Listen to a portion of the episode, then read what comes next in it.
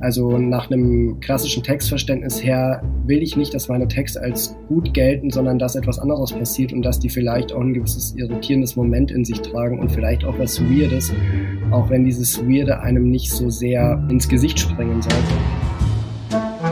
Wie haben Sie das gemacht? Ein Podcast von Reportagen FM und der Reportageschule.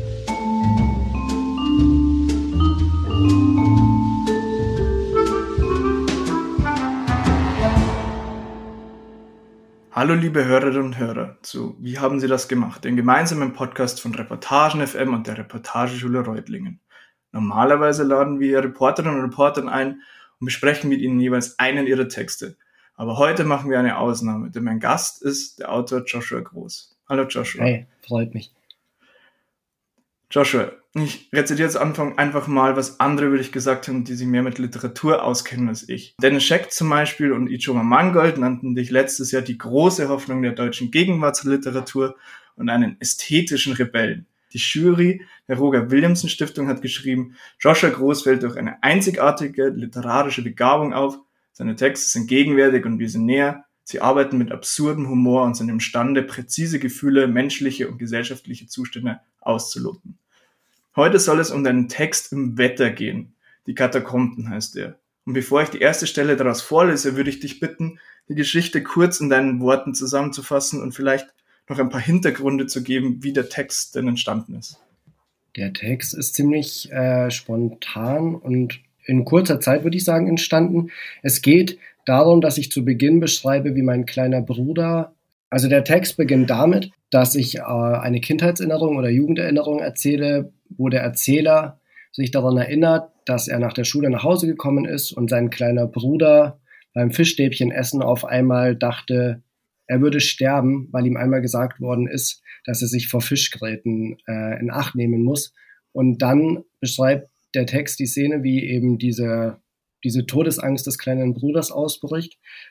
Dann gibt es einen Schnitt oder einen Sprung in die ich sag mal, Erzählgegenwart, kann ich gleich noch was drüber sagen, wo ähm, die gleiche Konstellation, der Ich-Erzähler und sein kleiner Bruder, anfangen in Bremerhaven bei Iglu ein Praktikum zu machen ähm, und in der Qualitätssicherung der Fischstäbchen arbeiten und immer vor einem großen Scanner stehen, wo die Fischstäbchen beziehungsweise die geschnittenen Seelachsstückchen durchgeschleust werden und immer mehr Fischstückchen aussortieren, wenn sie nur eine kleine Grete sehen. Und das führt dazu, dass sie dann irgendwann ähm, die Arbeitsstelle verlassen müssen und entlassen werden. Und dann gibt es einen, eine dritte Sequenz oder eine dritte Szene, die, sage ich jetzt, in der Zukunft spielt, ähm, wo der Ich-Erzähler von einer Gemeinschaft oder Sekte liest, die unter der Erde wohnen, ähm, in Sauerstoffzelten ähm, und die nur zu gewissen Ritualen an die Oberfläche kommen und dieses Ritual, was dort fabriziert wird, beziehungsweise sich vollführt,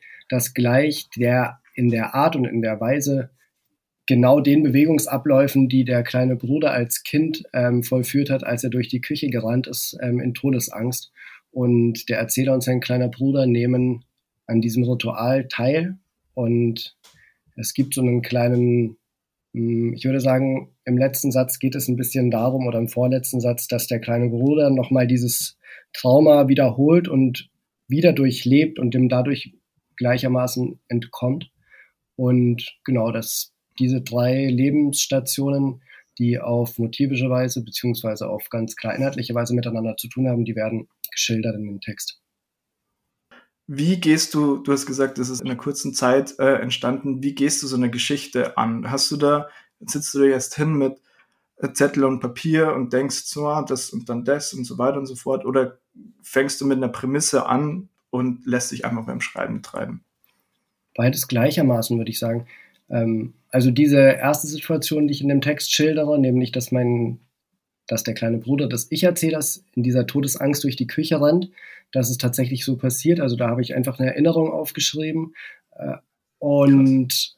das habe ich gemacht, eben in der Pandemie oder in einem der Lockdowns, wo es eben ganz viel darum ging, was macht das Atmen mit uns und was ist eigentlich das Ersticken für eine Art von Tod und ähm, wie arg ist das eigentlich? Und mir kam es am Anfang relativ krass vor, sozusagen das aufzuschreiben vor diesem Hintergrund.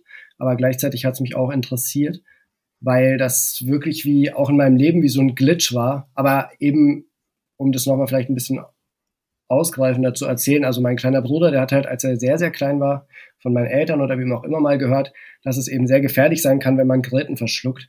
Und das wurde nie relativiert oder irgendwie in Kontext gesetzt. Und als er mehrere Jahre später dann beim Fischstäbchenessen am Mittagstisch tatsächlich auf eine Gräte gebissen hat, dann ist diese alte Warnung in ihm so wachgerufen worden und dieser Trigger hat eingesetzt und er dachte halt augenblicklich, dass er stirbt und das war schon eine sehr, sehr existenzielle und gleichzeitig aber auch irgendwie komische Szene. Und das ist was, was mich beim Schreiben, glaube ich, immer interessiert, also so Situationen zu schaffen oder erlebte Situationen aufzurufen, in denen was total existenzielles und gleichzeitig vielleicht waghalsiges und irgendwo aber auch leichtes zusammenkommen.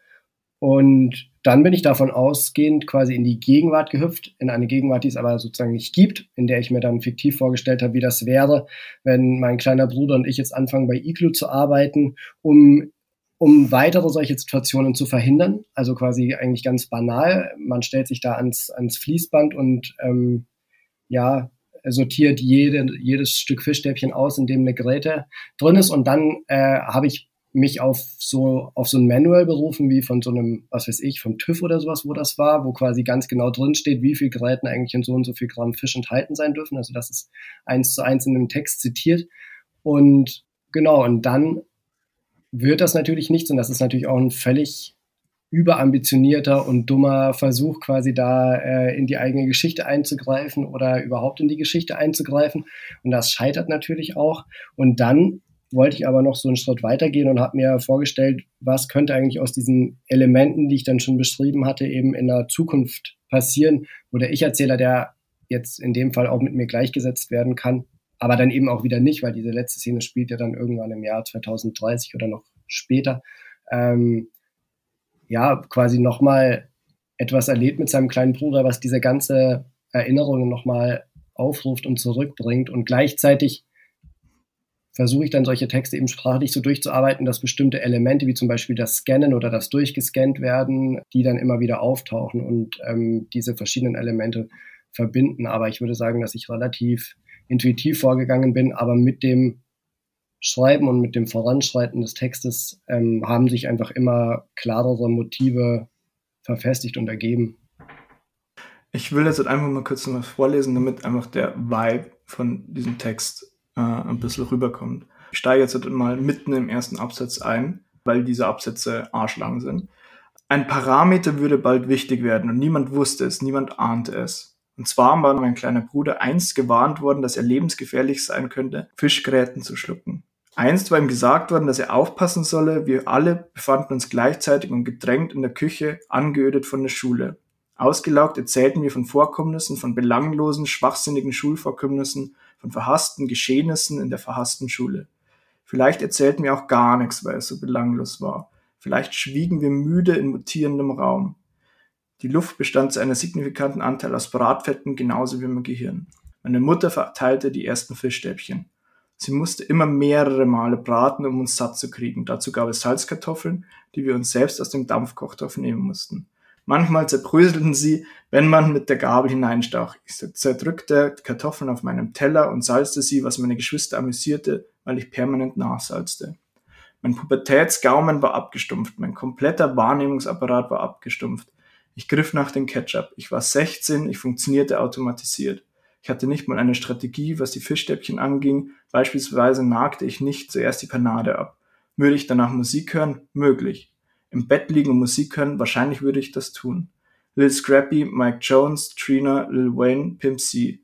Mein Bruder saß auf einem hölzernen Hochstuhl.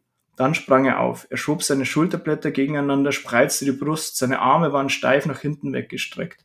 Er drückte sein Kinn nach vorne und rannte mit kleinen Schritten angsterfüllt im Kreis. Er rannte angsterfüllt durch die maßlose, unendliche Küche und schrie, dass er sterben würde. Das Schlimme war, dass mein Bruder meinte, er würde ersticken. Das nicht Schlimme war, dass er falsch lag. Meine Mutter beruhigte ihn. Das Schlimme war, dass wir anderen lachen mussten, weil unser kleiner Bruder wie ein Pinguin durch die Küche rannte, weil er meinte, sein Leben sei vorbei. Er hatte auf eine Gräte gebissen. Für kurze Zeit war er davon überzeugt gewesen, dass er dem Tode geweiht sei. Kurz nochmal zu stilistischen Dingen. Du, du, du schilderst, ähm, wie du Kartoffeln nachsalzt und diese ganze Szene, bevor, also diese ganze Szene der kompletten ja, Unschuld quasi, diese, diese, in dem nichts passiert. Warum machst du das? Weil eigentlich diese Kartoffeln ähm, und, und diese, diese, wie du dich selbst reindenkst in das, was du jetzt vielleicht gleich tun wirst, macht er eigentlich in dem Ding, ist es eigentlich nur überflüssig. Ich glaube, weil ich, mh, weil mich beim Schreiben nicht unbedingt interessiert, was überflüssig oder was wichtig ist. Beziehungsweise natürlich interessiert mich, was wichtig ist für den Text, aber mich interessieren auch die emotionalen oder seelischen Zustände außenrum. Und ich möchte ja in irgendeiner Weise so einem Wesenskern von einer Situation oder einer Atmosphäre ähm, nahe kommen und die auch wieder erschaffen. Und ich habe das Gefühl, in so einem Fall zum Beispiel, dass ich natürlich einsteigen könnte damit, dass mein kleiner Bruder sich dem Tod geweiht sieht und durch die Küche rennt und dann wäre das sehr viel actionlastiger und schneller und ähm, schmissiger. Aber ich glaube, dass mich das beim Schreiben wirklich überhaupt nicht interessiert, sondern ich möchte am liebsten es schaffen, diese Atmosphäre, so wie sie in meiner Erinnerung existiert, wieder komplett aufrufen können. Weil in dieser Erinnerung ist ja dann, findet das ja genau statt, beziehungsweise das braucht ja auch einen Vorlauf, also quasi dieses, diese, ich denke auch, es braucht sogar einen textlichen Vorlauf, dass mein Bruder quasi dieses Wissen in irgendeiner Weise in sich trägt, dass es aber dann erst, wenn er auf die Geräte beißt, aufploppt oder aus ihm herausbricht oder in ihn einwirkt. Und auch da zum Beispiel habe ich das Gefühl, dass es mir wichtiger ist, dass es dann einen Vorlauf gibt im Text. Und dieser, das könnte man natürlich, wenn man jetzt auf eine gewisse Form von Ökonomisierung setzt oder auf Rationalisierung, könnte man das alles rauskürzen. Aber ich sehe irgendwie nicht den ich, ich glaube zum Beispiel, ich möchte überhaupt keine guten Texte schreiben in so einem klassischen Sinne. Also nach einem klassischen Textverständnis her will ich nicht, dass meine Texte als gut gelten, sondern dass etwas anderes passiert und dass die vielleicht auch ein gewisses irritierendes Moment in sich tragen und vielleicht auch was Weirdes, auch wenn dieses Weirde einem nicht so sehr ins Gesicht springen soll. Zumindest wünsche ich mir das, sondern dass das eher auf einer sprachlichen Ebene stattfindet und eben auf einer Ebene der Textverteilung vielleicht. Also dass nicht immer nur auf Pointe geschrieben wird oder nicht immer nur auf ähm, handlungsfortführende Elemente, sondern dass alle anderen Dinge, Gedanken, Philosophien, Konzepte, Sprache, Atmosphären, Ambienten, ähm, Ambientes ähm, auch stattfinden können und genauso wichtig für den Text sind. Ja, genau, äh, so kam es mir auch beim, äh, beim tatsächlichen Lesen vor. Und deswegen wollte ich auch mit dir reden, weil eben dein Ansatz, Geschichten zu erzählen, eigentlich dem, den, der, im Journalismus vorherrscht, eigentlich diametral gegenübersteht. Und vor allem halt eben auch das, die, ich will jetzt nicht sagen Handlungslöcher, aber halt die nicht, dass mal nicht Action passiert, ist ja eigentlich, wäre das viel realer, ähm, das auch darzustellen, als quasi eine krasse Szene an die nächste zu hängen. Vorher haben wir ähm, ein bisschen geschrieben und ähm, ich gefragt, dass du vielleicht ein bisschen einen Blick auf den Journalismus auch wirst oder die, die, das erzählerische Schreiben im Journalismus. Siehst du solche Elemente oder, oder vermisst du auch manchmal solche Elemente, eben wenn du halt einfach Texte liest, die jetzt in Magazinen, Zeitungen abgedruckt sind, die lebensweltlich scheinen sollen? Hm, das kann ich, glaube ich, gar nicht so direkt beantworten, weil, also zum Beispiel interessiert mich der Journalismus oder auch die Reportage eigentlich als Form total stark. Aber ich habe oft das Gefühl, dass das mit meinem Schreibansatz sich so ein bisschen beißt, weswegen ich eigentlich nur Elemente daraus verwenden kann für mich. Beziehungsweise nicht nur, dass es sich beißt, sondern dass ich dazu vielleicht in gewisser Weise auch nicht so richtig fähig bin oder mich nicht so richtig dazu fähig empfinde, weil die Sprache mir auf der einen Seite so wichtig ist und dann gleite ich eben sehr oft ins Fiktionale weg, was mit zumindest der dem Gedanken, den ich jetzt in der Reportage habe, schlecht in Einklang zu bringen wäre. Und ähm, dass ich das beim fiktionalen Schreiben so gerne mag, dass eben verschiedene Aspekte quasi zusammengeführt werden könnten, wo es total schwer wäre, tatsächlich real das so einzufädeln, dass das stattfinden würde. Deswegen, ich finde, dass das total verschiedene Formen sind, ähm, mit Wirklichkeiten umzugehen oder mit Realitäten umzugehen. Und das, was du sagst, das kann ich schon voll nachvollziehen. Also dieser Wunsch eigentlich quasi aus solchen Mechanismen und Mustern auszubrechen, den, das treibt mich ja ganz stark an beim Schreiben. Und ich ähm, kann nachvollziehen, dass das auch im Journalismus ein Problem ist, beziehungsweise dass man dazu angehalten wird, eben weil man noch klarer eigentlich für ein Publikum oder vom Publikum vielleicht ausgehend sogar schreibt, dass man angehalten ist, sehr nachvollziehbar zu agieren. Und diese, ja, das mit der Nachvollziehbarkeit, ich finde das total schwer, weil ähm, ich verstehe, dass es ein, dass auch Texte das brauchen, ein gewisses Maß an Nachvollziehbarkeit, ein gewisses Maß an Informationswiedergabe. Und mir selbst fällt das aber total schwer, weil ich oft eben finde, dass wenn man sich an solche Sachen hält, dass man total schnell in so eine gesamte ausgelutschte Sprache hineinrutscht und dass es total schwierig ist, innerhalb von so einer sehr, sehr fixierten oder feststehenden Form einen eigenen Stil zu entwickeln oder eben eine eigene Herangehensweise, die noch mit den Kriterien matcht, aber gleichzeitig äh, in was Eigenes hinüberdriftet. Und ich kann mir vorstellen, dass da die, die Freiheiten viel geringer sind. Aber ich ich habe zum Beispiel im Studium viel so Rezensionen und sowas geschrieben, also habe teilweise schon auch journalistisch gearbeitet und habe das irgendwann eigentlich komplett aufgehört, weil ich eben diese Zeichenvorgaben und ähm, diese Modi, die da gefragt waren, ähm, nicht so. Mm, ich, ich, irgendwie habe ich mich darin einfach nicht wohlgefühlt. Und ich muss aber halt auch fairerweise sagen, ich habe nie gedacht, dass, dass ich darin wirklich so gut bin, dass es mich braucht im Journalismus.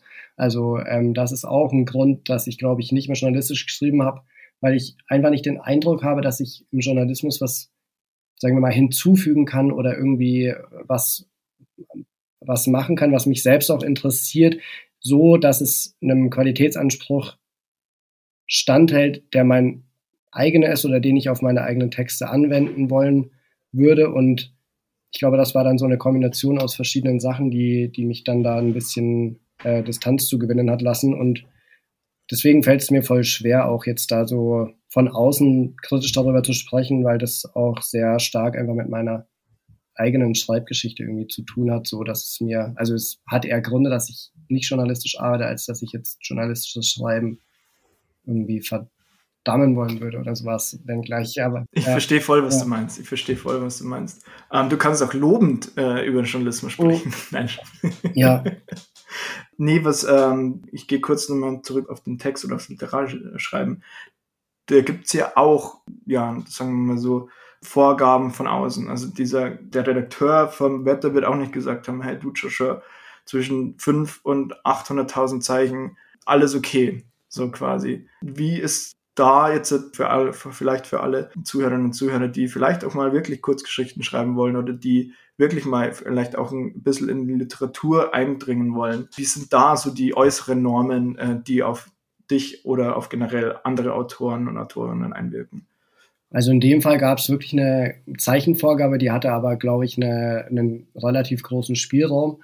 Und diesen Text hatte ich auch, also dem Sascha Ehlert angeboten als einen von dreien, glaube ich, und den hat er dann ausgewählt. Und diese drei Texte, die ich angeboten hatte, das waren drei verschiedene Erzählungen, die haben jeweils quasi stattgefunden innerhalb dieser Zeichenbegrenzungen, aber mehr gab es da auch nicht. Und dann mein kleiner Bruder, der studiert in Leipzig Fotografie und jetzt ist er ja sehr präsent in diesem Text. Und dann haben wir eben entschieden, dass wir ihn fragen wollen, ob er Lust hat, ein Foto dazu zur Verfügung zu stellen. Also so ist quasi dieses äh, dieses Veröffentlichungspaar, ich und mein kleiner Bruder, zustande gekommen, dass wir da zum ersten Mal auch gemeinsam veröffentlicht haben, was ich total schön finde und irgendwie auch sehr, sehr passend einfach in dem Kontext. Ja, und also ich kann nur sagen, ich bin 33. Warte mal. Ja, also ich bin 33 und ich habe ich hab meine ersten literarischen Texte geschrieben und dann irgendwie auch veröffentlicht in so eben journalistischen oder studentischen Kontexten vor, also da war ich dann 19, 20, 21 und ich habe also während dem Studium schon ganz viel geschrieben und ich habe danach fünf Jahre als wissenschaftlicher Mitarbeiter am Institut für moderne Kunst gearbeitet, halbtags, damit ich mir eben das Schreiben quasi finanziere und damit ich die Möglichkeit habe, die Texte zu schreiben, die ich möchte. Und habe das erst aufgehört Anfang 2020, ähm, als ich dann erstens zu Mattes und Salz gewechselt bin und zweitens genau zu, zu, meinem, zu meinem jetzigen Verlag. Und als ich das Gefühl hatte, ich kann mir das jetzt, ich kann das jetzt mal ausprobieren, ob das funktioniert, als freier Autor zu agieren, was mir die ganze Zeit relativ unklar war ob das funktioniert für mich und in meinem Fall, weil ich mir eben immer gesagt habe oder weil mir immer klar war, dass ich nicht, ähm, dass ich keine Texte schreiben möchte, auf die ich erstens keine Lust habe oder dass ich mich beschneiden lassen möchte in der Art, wie ich Texte schreibe. Und jetzt habe ich schon das Gefühl, also es hat echt lange gebraucht, also ich würde sagen, das hat bestimmt zehn Jahre gebraucht, bis bis es jetzt in irgendeiner Form soweit ist oder zumindest gerade so ist, dass die Art, wie ich schreibe, zumindest im kleineren Rahmen finde ich, akzeptiert es auch, wenn ich immer wieder kämpfen muss, eben genau um solche Sachen, wie du sie schon angesprochen hast, ob das jetzt vielleicht notwendig ist, dass noch so ausführend irgendetwas vermeintlich Unwichtiges erzählt wird oder über den Stil oder die sprachliche Herangehensweise und so. Also da gibt es irgendwie immer noch viele Debatten, die ich ausfechten muss, aber es ist zumindest so, dass ich das Gefühl habe, dass es sich irgendwie sehr gelohnt hat oder dass ich ganz froh darum bin, dass ich das so lange auch anders finanziert habe, das Schreiben. Und das ist, glaube ich, ja, also ich meine, es gibt diese Parameter, innerhalb derer ich und auch andere agieren muss oder müssen. Aber sie, zumindest in, in den Kontexten, in denen ich arbeite, sind sie auch relativ frei ausfüllbar. Wir springen nochmal zurück zum Text. Äh, ich kann schon mal sagen, dass äh, am Ende noch ein paar Fragen eben dazu kommen.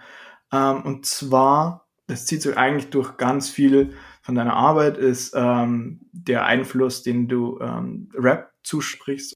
Was prädestiniert den Rap gerade dazu, im Gegensatz zu anderen Musikrichtungen, eben auf diesen Vibe und vor allem diese philosophischen Schlüsse ähm, zu basieren? Ich habe das Gefühl, und ich habe mir nämlich ich hab mich reingedacht, ob das jetzt bei Rock-Songs oder bei Pop-Songs oder bei Jazz vielleicht ähnlich wäre, aber ich glaube eher nicht.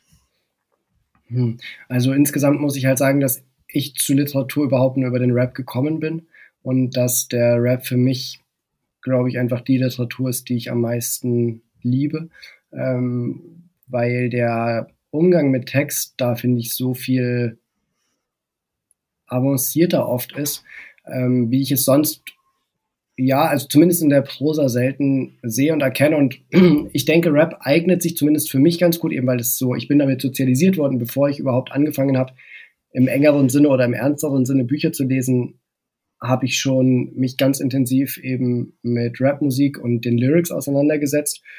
Und Rap unterscheidet sich halt von eher gesungeneren, äh, gesungeneren Liedformen dadurch, dass viel mehr Text produziert wird, ganz einfach. Und das ist auch eine ganz klare Form gibt, nämlich es gibt Ich-Erzählerinnen und Ich-Erzähler, die Texte vortragen ähm, und diese Texte, die sind natürlich meistens gekennzeichnet durch so einen sehr übersteigerten Selbstbezug, aber da werden dadurch auch, also für mich oder ich finde das Interessante daran, dass es dadurch die Möglichkeit gibt, in diesem Ich-Bezug eben das eigene Leben oder das eigene Empfinden oder das eigene Fühlen auszuloten und zwar nicht aus so einer ganz pur realistischen Perspektive, sondern eben so einer übersteigerten. Und dieses Übersteigerte mh, hm, verweist für mich zum Beispiel darauf, dass Sprache einfach einen künstlichen Raum schafft und ähm, dass Sprache gleichzeitig auch ein Material ist quasi, mit dem umgegangen werden kann.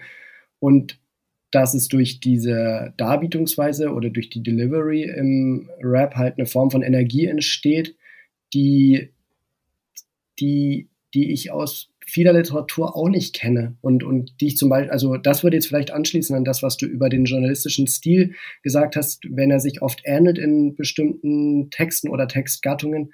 Und im Rap geht es halt schon häufig auch darum, dass eine Uniqueness irgendwie gefeiert wird und ähm, gewollt wird auch und gefördert wird. Und das würde ich mir zum Beispiel in der Literatur auch wünschen. Und ähm, mit die Literatur, die ich dann, glaube ich, gefunden habe mit den Jahren, die dann irgendwas davon anschließt, ist immer eine, die sehr sprachbewusst ist und wo die Autorinnen und Autoren ähm, eben einen eigenen Stil oder eine eigene Sprache mit den Jahren kreiert haben oder kreieren, wodurch ihre Arbeit sehr, sehr eigenständig und ähm, außergewöhnlich wird. Und das ist was, was mich interessiert. Und da habe ich für mich einfach ganz subjektiv das Gefühl, dass da eine ganz große Schnittmenge besteht. Eine Person, die sich durch deine Bücher zieht, die du gerne ähm, zitierst, ist äh, Donna Har Haraway. Habe sie nicht gekannt und ich habe jetzt mich reingelesen etwas und meine, sie als Philosophin und Naturwissenschaftlerin zu bezeichnen, aber äh, überall lese ich, dass sie eigentlich so viel mehr ist. Was fasziniert dich an ihr so oder an ihren Ideen und Gedanken? Also mich hat ganz stark das Buch Unruhig bleiben ähm, fasziniert, das glaube ich 2018 auf Deutsch erschienen ist. Und das nämlich in einem sehr wissenschaftlich dezidierten Sinne biologische, feministische, philosophische und marxistische ähm, Gedanken verbindet und daraus versucht, ein Denkmodell zu entwickeln, mit dem es möglich wird, anders auf die Welt zu gucken, als wir es gewöhnlicherweise tun. Und das sich eben ganz stark speist aus dem Austausch mit verschiedenen anderen Denkerinnen und Denkern und auch mit der Kunst. Also es ist schon sehr übergreifend und überbordend in sich selbst und das auch immer wieder dazu auffordert, quasi Geschichten zu erzählen. Und es ist nicht so wichtig, ob das jetzt philosophische Geschichten sind oder wissenschaftliche Geschichten oder journalistische Geschichten oder fiktive Geschichten. Ähm, es ist hauptsächlich wichtig, mit dem Erzählen und durch das Erzählen anders zur Wirklichkeit zu gelangen und eben dieses Ausgetretene und das Sprachausgetretene, aber auch das inhaltlich Ausgetretene und das Tradierte zu überwinden. Und ähm, das finde ich sehr inspirierend und überhaupt in dem wissenschaftlichen Kontext auch sehr außergewöhnlich. Und das ist ja auch das, wofür sie so berühmt ist und ähm, gemocht wird von vielen Seiten und auch von mir.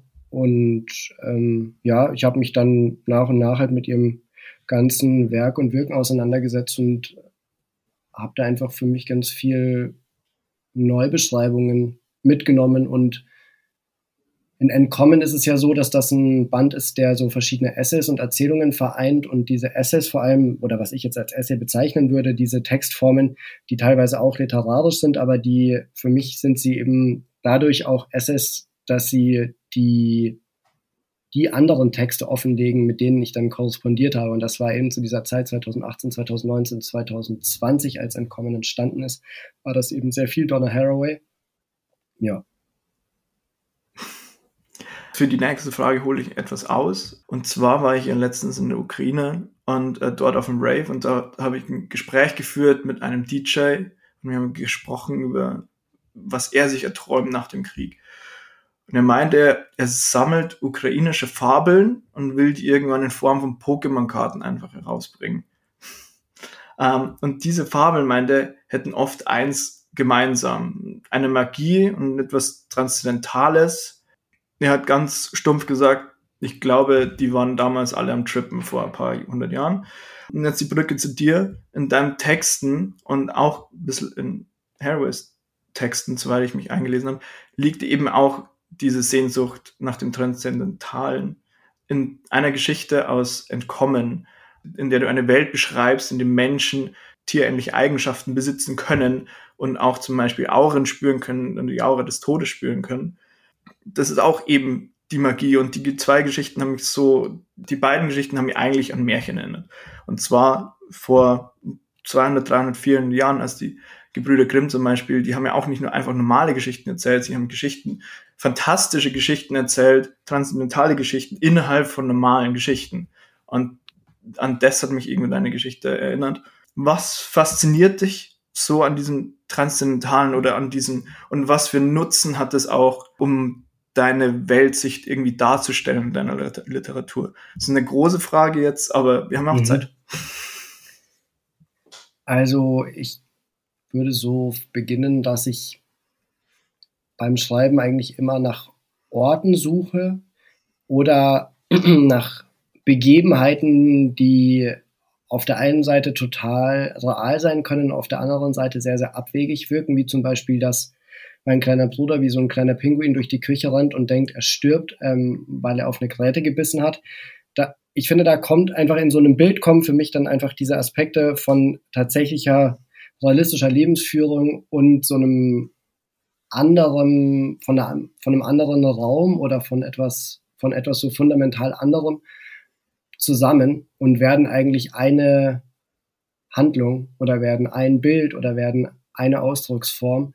Und beides ist darin enthalten. Und das finde ich irgendwie total spannend. Das reizt mich, glaube ich, und das suche ich auch immer wieder. Das heißt, ähm, ich suche mir entweder Orte, an denen Geschichten spielen können, die eine ganz große Ausdruckskraft haben. Und oft erfinde ich die deswegen auch oder erfinde quasi Bilder an Orten, die ich kenne, die es so nicht gibt, damit das, sagen wir mal, Reale, was dann stattfindet, eben vor einer Folie oder in einem, in einem, Ambi in einem Ambiente eingefasst ist, was dieses Geschehen ja anders, anders anfüllt und anders, anders spiegeln lässt vielleicht auch. Und ich versuche, also in den Texten von Entkommen habe ich eben versucht, immer so einen Kippmoment zu bewahren. Also, dass es auf der einen Seite schon andockt an unseren Lebenserfahrungen und an unseren, ja, sagen wir mal, Wirklichkeitserkenntnissen oder an so Markierungen, die uns vermeintlich eben in unserer Realität halten. Und gleichzeitig das immer wieder zu übersteigern und auszureizen und zu gucken, wo eigentlich da Brüche entstehen können und wo dieses vermeintlich Fixierte oder dieses vermeintlich Gegebene und die Infrastrukturen, in denen wir uns befinden, wo das vielleicht Glitches aufweist oder sogar Sollbruchstellen. Ähm,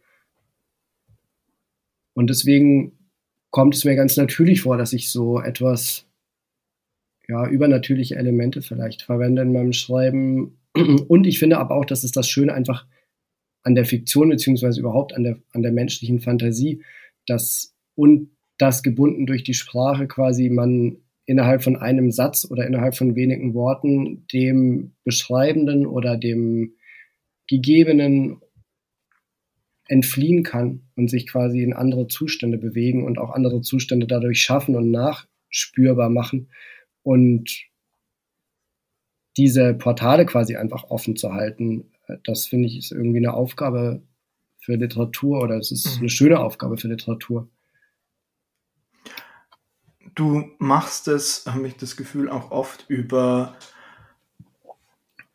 deine Art, Worte zu verwenden und zu rekonstru äh, rekontextualisieren. Ähm, eine, ein Beispiel einfach nur äh, direkt fast vom Anfang. Die Küche ist klein, vor allem der Boden bietet wenig Platz, aber in meiner Erinnerung war der Boden an diesem Tag maßlos gewesen, mutierend und orange.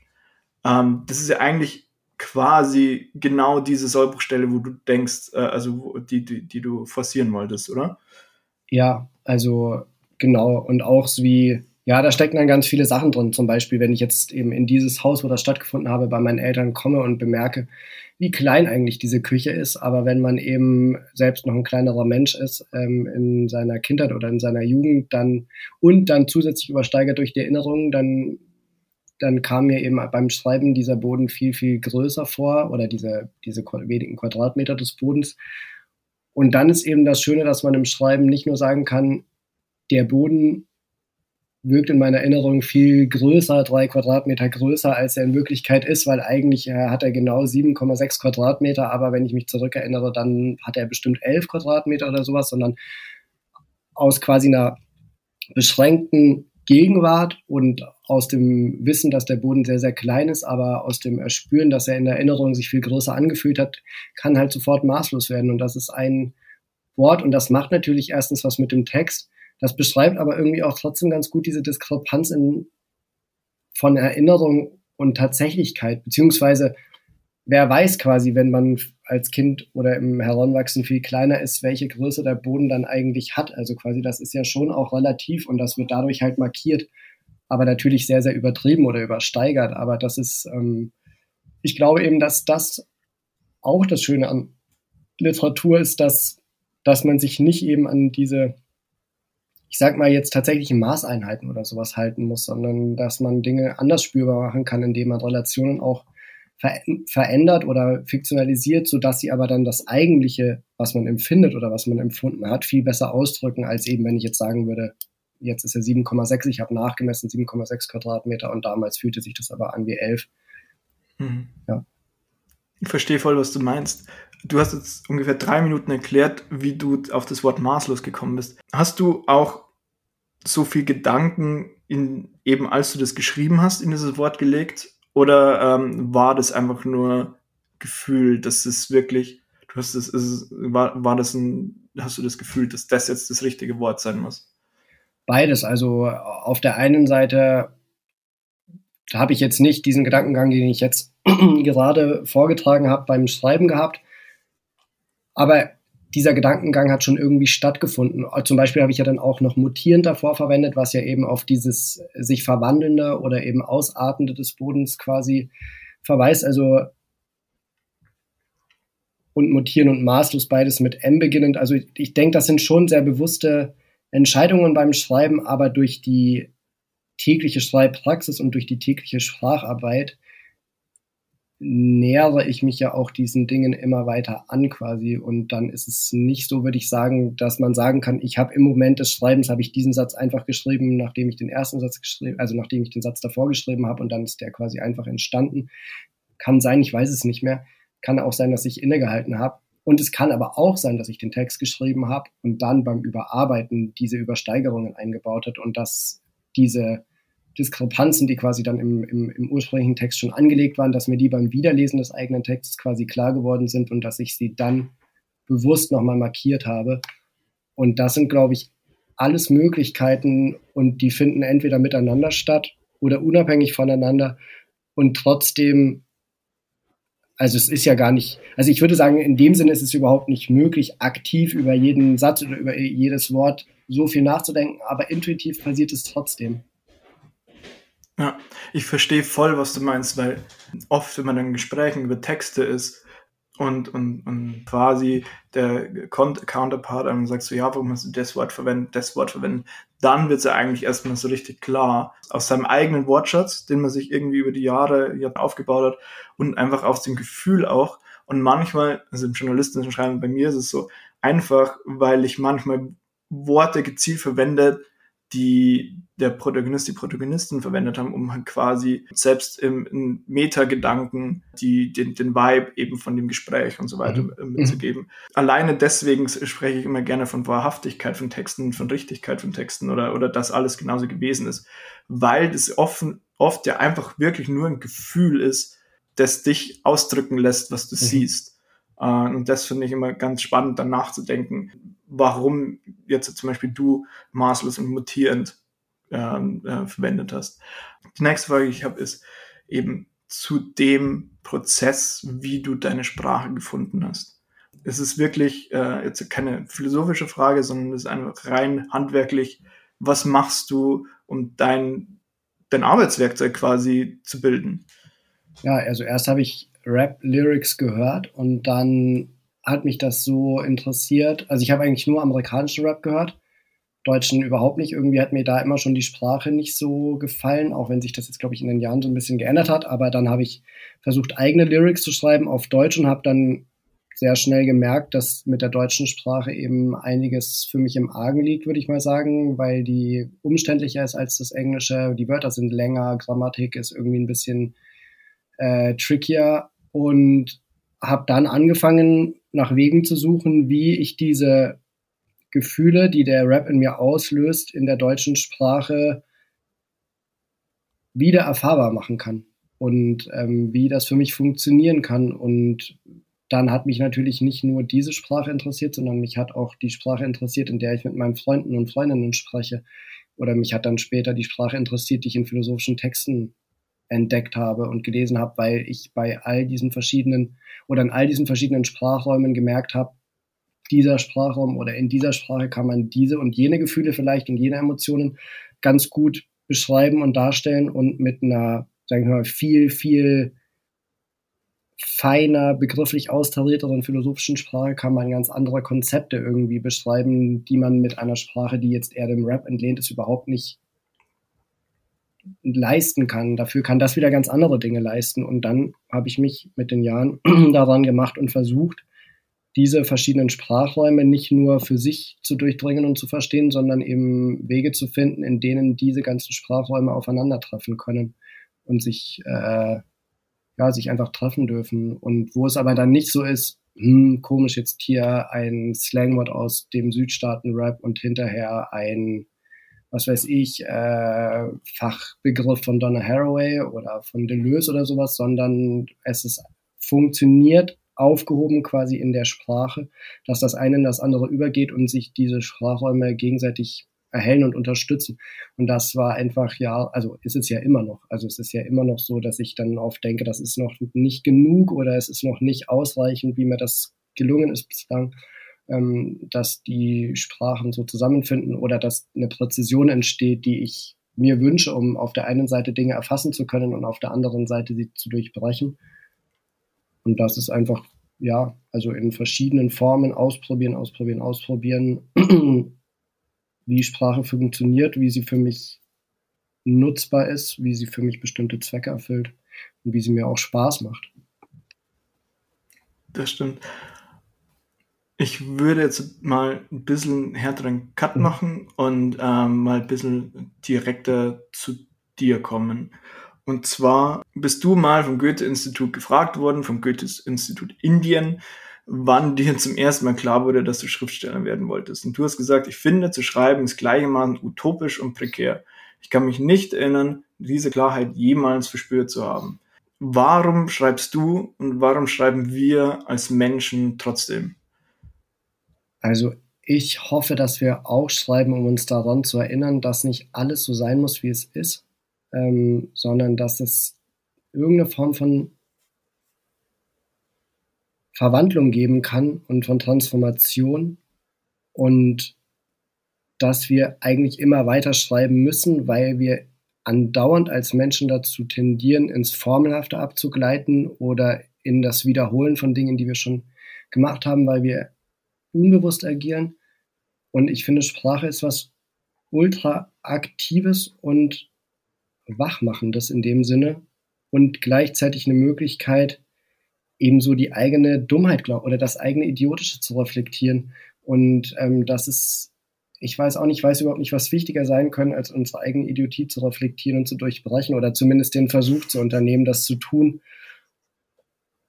Und ich habe auch das Gefühl, dass ich, dass zum Beispiel jetzt, was mich, vielleicht ist das auch das, was dir beim, beim Journalismus immer so als Wiedercoin vorkommt und was ich bei der Literatur manchmal als Wiedercoin empfinde, dass wir ja uns in Erzähltraditionen oder in journalistischen Traditionen bewegen und die sind irgendwann entstanden und die sind irgendwie weitergeführt worden. Und ich habe aber das Gefühl, dass unsere Welt oder irgendwie die Zivilisation, die wir selbst bilden und deren, in der wir leben, dass die davon teilweise nicht mehr erfassbar ist. Ähm, also von diesen tradierten Formen, die irgendwann entstanden sind und dass es deswegen neue Formen und neue Herangehensweisen braucht. Und auch deswegen müssen wir schreiben, damit wir nicht in so einer ruinenhaften ausgehöhlten Welt leben, quasi, die wir uns selbst auch durch die Sprache geschaffen haben, sondern das müssen wir auch aktualisieren und wir müssen irgendwie Beschreibungen und Zustandsbeschreibungen und Bilder finden, die, die das leisten können. Und ich glaube, das ist das, also zumindest deswegen glaube, schreibe ich, hoffe ich, dass ich deswegen schreibe. Und ähm, ich denke, dass es, ja, ich, ich weiß nicht mehr, mir fällt das schwer zu sagen, dass das für eine Gesellschaft wichtig ist, aber ich glaube, dass schon, dass man das sagen kann oder dass ich das so sagen kann und dazu stehen kann, dass es, dass wir eh viel zu viel in ausgehöhlten und verbrauchten Formen und, und Sprechweisen uns bewegen und auch mentalen ausgetretenen Pfaden, dass es voll wichtig ist, das zu vitalisieren auf irgendeine Weise. Ja, eine Freundin von mir meinte, die sich auch eben viel damit beschäftigt, dass Worte Spielzeug sind und dass sie Worte als Spielzeug empfindet, die sich mit Zeit ändern können und dürfen und sollen auch. Und ähm, wie gehst du damit um? Weil ja, du ja, eben halt versuchst die ganze Zeit eben halt dieses Spiel, das Sprache auch beinhaltet, ja eben auch zu spielen oder zumindest an seine Grenzen zu führen. Mir fällt es ein bisschen schwer darauf zu antworten, weil also das Spielerische sozusagen, das ist mir schon sehr wichtig und ich finde, dass es mir oft auch nicht gelingt oder entgleitet, spielerisch zu sein. Und deswegen ist es eigentlich eher eine Ambition, die ich habe, ähm, eben diese Sprachwirklichkeit, in der ich mich bewegen muss oder in der wir uns bewegen müssen, nicht anzuerkennen. Und ich, ja, ich kau selbst gerade ein bisschen darauf rum, ob spielerisch oder das Spiel dafür jetzt die richtige Beschreibung ist, äh, die für mich gerade passt. Aber ja, ich lasse es mal so stehen. Zum Abschluss würde ich gerne noch ein bisschen, wir haben schon vorher angesprochen, und du hast es selbst angesprochen, wie du dich ein bisschen entwickelt hast zu dem Schriftsteller, wo du bist und wie eben auch du dich in diesem Business bewegt hast, das ja Literatur immer noch ist. Und ich wollte einfach fragen, was du gerne am Anfang deines, deines Jobs oder deines Schriftstellertums gerne gewusst hättest und was vielleicht eine wertvolle Lektion ist, die du auf dem Weg gelernt hast, die, die du irgendwie teilen möchtest? Ich habe mich ja ganz lange, ganz viele Jahre quasi ganz selbst sozusagen dahin durchgerungen, Texte veröffentlichen zu können und zu dürfen, weil ich weder auf einer Schreibschule war, noch hatte ich, bin ich in irgendeinem akademischen Kontext aufgewachsen, noch kannte ich Leute, die irgendwas mit Literatur zu tun hatten. Das heißt, ich wusste gar nichts und habe mir ganz vieles irgendwie über Try and Error selbst irgendwie erschließen müssen. Da glaube ich zum Beispiel, dass es schon total schön gewesen wäre, wenn mir irgendjemand äh, mein Gespräch angeboten hätte, aber es gab natürlich niemanden und ich hätte auch nicht gewusst, an wen ich mich wenden kann. Aber zum Beispiel lehre ich jetzt schon seit einigen Semestern an der Uni in Augsburg und da merke ich, dass es total erleichternd ist, wenn ich da mit jungen Menschen zu tun habe, die, die, die sich für Schreiben interessieren, in welcher Form auch immer. Und wenn die die Möglichkeit haben, dann zum Beispiel mit mir oder mit anderen auch zu sprechen, und das finde ich, also das wünsche ich, glaube ich, jedem Menschen, der oder die schreiben möchte, dass es die Möglichkeit gibt, mit, ja, mit anderen Menschen zu sprechen, die das vielleicht schon länger machen und dass diese Verbindungsmöglichkeiten in irgendeiner Form bestehen. Weil zum Beispiel hätte ich, also ich habe ganz lange nur logischerweise die Bücher gelesen, auf die ich halt gestoßen bin und von diesen Büchern, auf die ich gestoßen bin, bin ich zu den nächsten gekommen und so. Und das waren alles ganz stark männlich beleidigt geprägte Literaturen. Und das ist auch okay, dass ich die gelesen habe, aber gleichzeitig würde ich mir zum Beispiel schon wünschen, dass ich noch ein paar Jahre früher jetzt so jemand wie Donna Haraway oder sowas kennengelernt hätte, weil sich für mich da einfach ein ganz anderes Denken erschlossen hat und ein ganz anderer Zugang zur Literatur. Und da kann, glaube ich, so eine Begegnung und so ein Tipp oder überhaupt eine Form von, von, von, von Austausch einfach total zu total viel führen. Und ja, das ist sowas, was, aber das kann man natürlich auch schwer das ist. Wie hast du dich zum Beispiel dann tatsächlich in dieser Branche gewieselt, weil du gemeint hast, es gab natürlich Treffen und Menschen, die ich zufällig getroffen oder mehr oder weniger zufällig getroffen habe, die mir ähm, andere Wege erschlossen haben oder, mhm. oder zumindest weil ich die gekannt hat, andere Wege zum Schwimmen. Ähm. Ja, ich habe einfach wirklich durch Quantität, also durch, ähm, ich habe Texte geschrieben, ich habe sie überall hingeschickt, was ich, also das Internet Gut, das war damals schon relativ gut ausgebaut. Ich würde sagen, es ist trotzdem noch ein bisschen anders gewesen als jetzt, so 2008 oder 2009.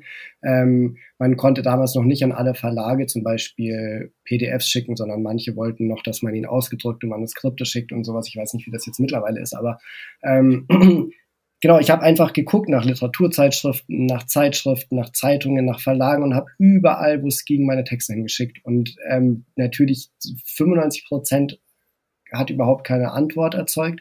Ähm, die anderen 4,9 Prozent waren Absagen und dann diese 0,1 Prozent oder sagen wir mal ein, zwei, drei Leute, die haben halt dann gesagt, sie haben es gelesen und sie finden es zum Beispiel interessant, aber sie können es gerade nicht veröffentlichen oder kannst du mir vielleicht in einem halben Jahr nochmal was schicken oder wir machen jetzt bald das und das und das und kannst du dazu was machen.